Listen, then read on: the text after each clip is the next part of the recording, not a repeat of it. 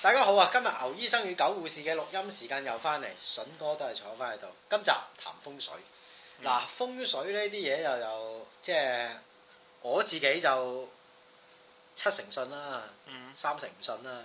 話說今日我聽收音機，啊、商台定港台好似請咗陳振聰上去講嘢啊嘛。哦係咩？ 係啊，原來陳振聰點識阿小甜甜咧？話説係一個立法會議員介紹嘅。咁咧，阿陳振聰咧第一句説話同小甜甜講咩咧？你係咪成日頭痛嘅咧？阿小甜甜啊，係啊，你點知㗎？咁咧，嗰、個主持就話：，哎，你係咪識啲咩隱世醫術嘅？佢話唔係，因為我媽以前成日頭痛嘅。咁我咧同小甜甜做嗰啲治療之後咧，阿小甜甜個頭啊以後冇再痛啦。佢阿當然唔係，有九成冇痛。我心諗咩治療咧？係咪光膠咧？屌你，或者係奶攤咧？講埋奶茶，屌你老味！呢招真係係人都有頭痛噶，屌你老味！即係等於你同我講阿九回事，你係咪有頭痛？我邊頭痛咗幾廿年啦，屌你！等我問你，阿筍哥，你係咪會有頭痛嘅咧？同你同我問阿筍哥，阿筍哥，你屙屎係咪黃色嘅咧？唔係黃色係啡色嘅咧？屌你唔通嗰啲橙色啊、粉紅色好唔好？戇撚鳩嘅，屌你老味！你講啲問題好黐撚線，但係有人信喎，真係，即係你總之係好認真咁講，咁啲人就信㗎。係嗯等於你而家同啲靚妹講，靚妹，你有冇月經嘅咧？你係咪會着底褲嘅咧？啱啦，你需要降價， 一懶樣，屌老母！陳振聰真係一個威，一個叻人，最叻係咩咧？小甜甜信佢啊嘛，大佬頭痛係人都有啦，屌你個閪！食兩粒 Panadol 啦，屌唔得食 Poison 啦，即係我今日都頭痛，但係我都唔會走去搞啲咩治療啊！但係唔知點解有啲人真係會信喎，搞啲咁嘅治療，屌！嗱，但係呢啲唔涉及風水啊！啱啱先都係見到個風水佬啫，啊，仲有佢問佢誒點解你喺誒、華人嗰度刮咁多窿嘅？哎，呢樣嘢我想講，原因咧就我阿爸咧當年整翻一本書，嗰本書咧就叫做唔知乜乜乜乜乜誒風水傳奇咁樣樣啦。咁咧叫我哋掘啲窿，就喺嗰度咧就可以誒、即係令到個風水佈局好啲。但係我想同大家再講一樣嘢，我係唔識種生機嘅， 屌你老味啊！係 陳振聰呢個真係變動，屌佢老母風水呢家嘢啊，我又係越嚟越信。誒、啊！因為我其實係好得意嘅，誒、係先係一個好嘅位，係咁然後咧就發現到。發現即係後來咧問翻轉頭咧，先發現原來我嗰個係一個好嘅風水位咁樣咯。你講你間屋啊，係啊係啊，即係以前錦田嗰間定錦田錦田兩間都係，其實三間都係啊。我錦田其實搬咗幾個地方啦，係都好得意喎。係誒、後來咧錦田，你誒搬得幾笪地方咩？我上過你錦田一次啫嘛，唔知啊兩次，但係第一間唔舒服㗎，屌！第一間我都 OK 咯。第二間舒服啲，其實咧好得意啊！誒、所謂風，即係咧誒入到去，即係有啲人咁講。其實如果你嗰時候係好運嘅話咧，係其實你住嘅地方會暗合風水嘅。係係係係嚇咁樣咧，我後來去睇翻咧，誒、原來我係屬火嘅。係啊，原來咧，我見到我 partner 咧，啊，點解咁多年大家好似係一齊做嘢咧？係咁雖然又有啲拗撬啦，我啊係有啲唔老禮咁樣啦係，但係原來佢屬木嘅，係木生火哦嚇，咁就形成咗一個咁嘅格局咯。哦咁同埋我係唔中意戴金器嘅。係因為金克木係嚇，咁、又係咁得意喎！我咁多年我就真係唔戴金器啊 嘅，嗱，我有幾樣嘢唔帶得嘅，第一病套。 喂，嗱呢樣嘢我想講，話説咧，我上網就識有條女，咁嗰條女咧得閒會打電話俾我，咁有一次咧，誒、佢打親都冇來電顯示嘅，咁話説咧，佢話我想我有同男仔即係出過嚟 one night stand 咁樣，我話咦咁啊都幾好，不過我揀得好緊要，我話點解？佢話因為我乳膠敏感，我話咁乳膠敏感即係點？唔用得袋咯，我話咦，即係唔帶袋咯，可以屌咁。即係有啲人係咪真係唔帶袋咯？我就真係唔知啊！但係乳膠敏感我真係未聽過，咁咪話乳膠敏感 啊！即係乳膠真敏感啊！屌波冷敏感，屌哇屌你諗咩屌？誒唔係啊！咁平口日報都有講話有條女精液敏感啊，唔係嘛一？嗨到呢精之後即刻全身抽搐咁樣啦。咦咁屌佢嘅時候咪好過癮？我諗係啊，屌內內射好過癮喎！中出嘅時候屌佢吞精咪好過癮？屌你！即係咧啊誒，好得意誒風水呢家嘢咧，就係、誒、我覺得咁後來咧，我個老友咧，佢就係誒睇嗰啲九曲飛星啊。係咁樣開始睇自己間屋啦。係咁其實好簡單個概念係點呢？誒、誒佢首先有一啲規矩嘅，係你一定要跟進佢先啦。佢哋會將一個世界就分咗五百四十年，唔係即係一個單位就係五百四十，跟住然後咧就分五百四十咧就分三件，就一百八十係一個大嘅單位。哦係啊，其實跟住落去就好簡單噶啦。À, 跟住啊，一百八十裏邊咧又分咗三份，叫上中下元，係就係咧六十六十六十咁樣啦。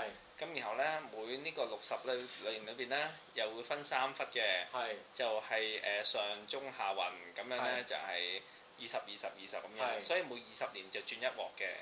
咁所以我哋而家咧就行緊誒第八運，就係係二十年行到二三二三年咁樣啦，零四年行到二三年咁樣嘅，咁然後就跟住就轉七運咁樣，就倒數嘅。咁由每個運咧，佢咧就會分做九個方格咁啊樣。咁九個方格裏邊咧，就每一個格咧，佢係根據佢個方位咧，就去嚟定到一個數目字嘅。係啦有嗰個數字裏邊咧，有順轉同埋逆轉啦。啊咁誒、呃，總之你去明白點樣去 draft 個表出嚟之後咧，你就會睇到基本上誒、呃你如果間屋喺唔同嘅方向，喺行緊唔同嘅運嘅時候，就會有唔同嘅情況啊咯。咁誒、呃，後來我先發現，哦，原來我住間屋係我喺全部都係啲 lucky 嘅位咯。其實 lucky 嘅位就唔係好多嘅。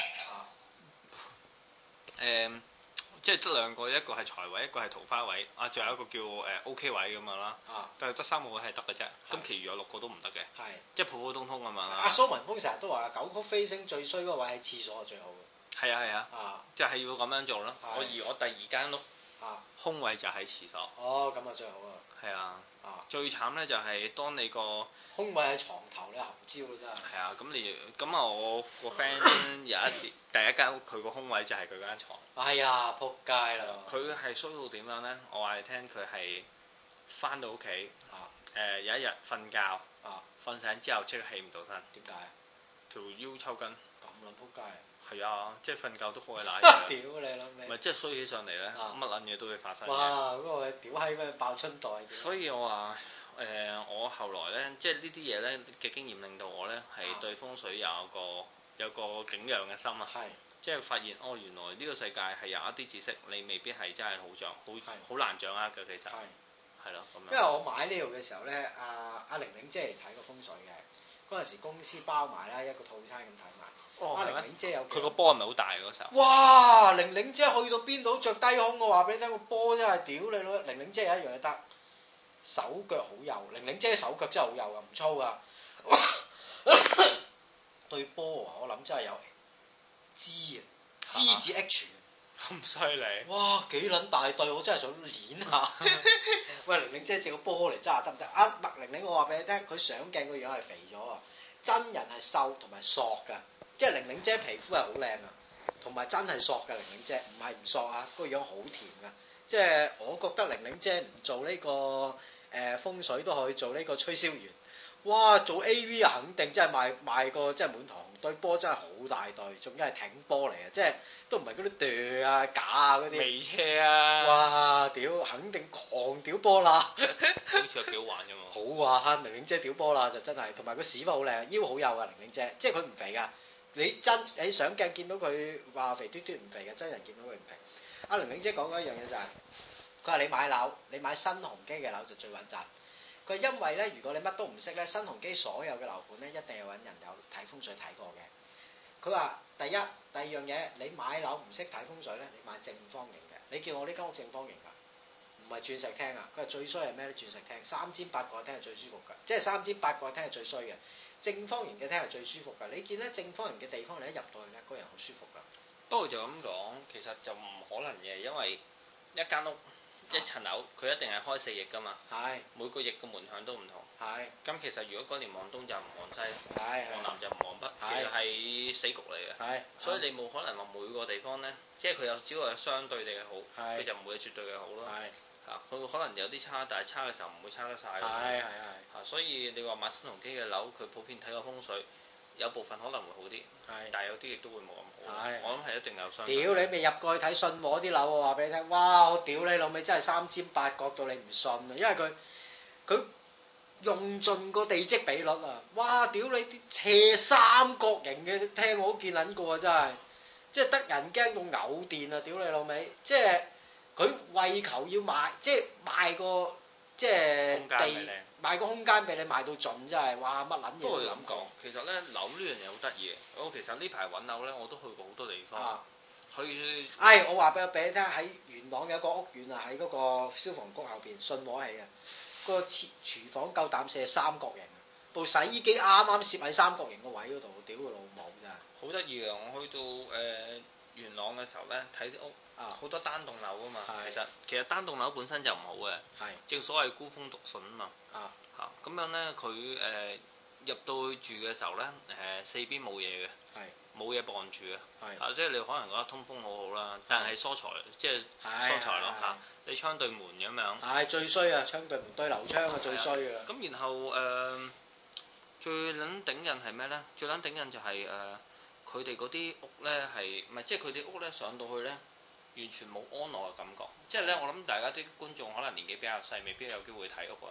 係但係如果咧你入到間屋咧，你先天地有一種感覺咧，話俾你聽咧，嗯呢間屋唔撚住得嘅咧，係千祈唔好住。係係係。其實就係咁簡單，所謂風水，我諗個個都唔同嘅。啊譬如話，可能你個人係誒，有啲人可能有啊，有咩乾煞，有啲人就可能佢本身個陽火根本就唔夠嘅，係佢就係需要有乾煞嗰佢補一補。係有啲人可能係誒，佢係誒，佢係誒點講呢？譬如話佢係陰火嘅，或者陰土嘅，音韻我聽過，音啊或者係陰物啦嚇，即係佢係成個譬如話佢冬天出世嘅。啊，因為我冬天出世佢條命係啲寒命嚟嘅啊，佢、同時又係喺個八字裏邊又比較弱嘅，啊即係等等咁嘅原因咧，都會構成佢去對啲濕濕立立啊、陰陰暗暗嘅地方，佢係比較好嘅一喎。係喎，真係喎，啊你講得啱喎嗱。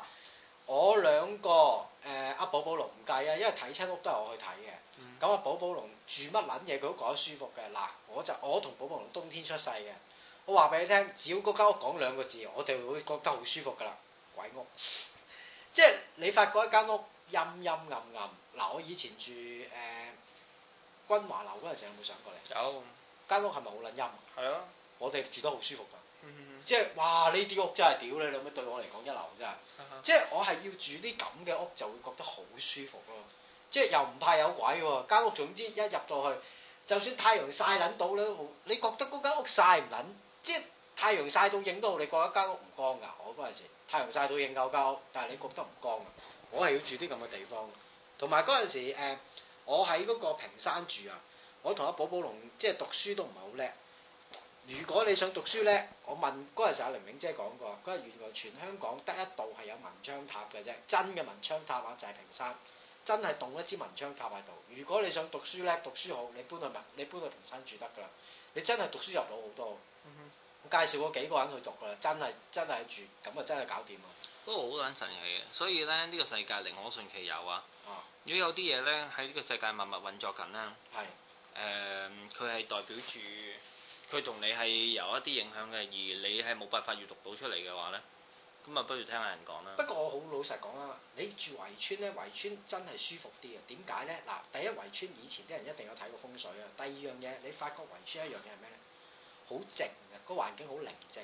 你入到去個人會好舒服㗎，因為圍村有幾樣嘢，肯定唔會好喧鬧先啦係。吓，第二樣嘢，個 lift 好慢，即係啲人唔會 black 做呢啲嘢，因為附近冇嘢買。冇嘢賣，第一嗯冇嘢買，第二咁啊誒交通你真係可以搏幾程腳先入到去，再要行一段路。嗰啲村屋係令到你覺得住得好安逸嘅，又唔會好嘈嘅喎，同埋啲細路仔落晒街玩嘅都，哎哎又唔會喺度噼啪揼嚟揼去嘅。不過唔好嘅地方就係，妖遠啊！我覺得交通一樣嘢好得意嘅，你誒唔、知有冇外國住過啦即係我舉一個例子，澳門，澳門咧買外賣好得意嘅，啊過兩條街，咩叫兩條街咧？一個燈口叫一條街，過兩條街佢會話俾你聽，咁遠我唔撚送啊！佢哋咧因為澳門太細，所以咧一條街咧淨係信一條街嘅嘢嘅，外賣永遠唔會送多過兩條街嘅。佢 哦唔同香港，香港你過幾條街披薩黑揸電單車都嚟送俾你啦嚇、過幾條 highway 都嚟送俾你。外國你交通你翻工，屌你老味幾個鐘頭車啦，大佬！即係你話交通遠，啲鬼佬特登入長洲住都係咁啦，因為平時翻工佢喺外國，屌你 老味揸幾個鐘頭車，仲要揼到盡咁啊！即係所以我覺得遠係相對嘅。即係睇你覺得點啫。但係我覺得喺圍村住我自己係舒服嘅，因為我自己都住過。但係圍村有一樣嘢唔好就係、誒，睇下你邊條圍咯。如果香港圍村真係住得舒服嘅，有錦田、平山之後就西貢咯。屯門啲圍村一般嘅咋，阿牛牛嗰度啲圍村一般嘅咋，住得。係咯，我都覺得係啊，即係咧哦喺嗰邊真係唔係好安樂嘅喎。維維啊啊牛牛嗰邊啊嘛。係啊係啊。誒、我唔知你有冇去過牛牛間別墅啊？牛牛間別墅行出去就沙灘嚟嘅，但係唔舒服嘅住得。同埋你見嗰個沙灘咧，好冷清㗎。係啊係啊係啊係啊你。會譬如話你用黃金海岸沙灘比較下，係啊。你行過去有人氣㗎嘛。係啊，嗰邊嗰個屌你好似偷渡客上岸撲咁街樣係咯係咯，你總係覺得咧咁，，投奔怒海咁咯感你覺。個內心就係去有一種感覺，就係迎住嗰度會有啲事會發生，係係係啊即係而係負面嘅。係啊係啊。但係你去黃金海岸，你唔會有一種感覺㗎係嘛啊。你發生嘅事都係正面，譬如話啊有個少女着住個三點式俾你着到咁樣㗎嘛。嗰邊好似屌你有非法入境者登陸咁樣樣啊係啦係啦係㗎嘛啦。阿我諗蘇文峰講緊一樣嘢啊，嗰邊點解差咧風水？佢話人最緊要個靠山靚。佢話個靠山如果好潤澤、好多樹嘅就好靚㗎啦。嗱，屯門誒、元朗所有嘅靠山都好靚、好潤澤，冇亂石㗎。阿牛牛後邊嗰個靠山全部都係亂石，冇一度有草同樹㗎。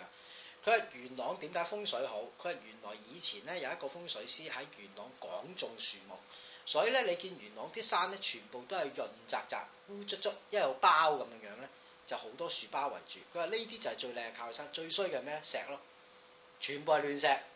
阿牛牛嗰度嗰啲就係啦，全部係亂石。嗯佢以前最衰係邊個咧？九龍獅山。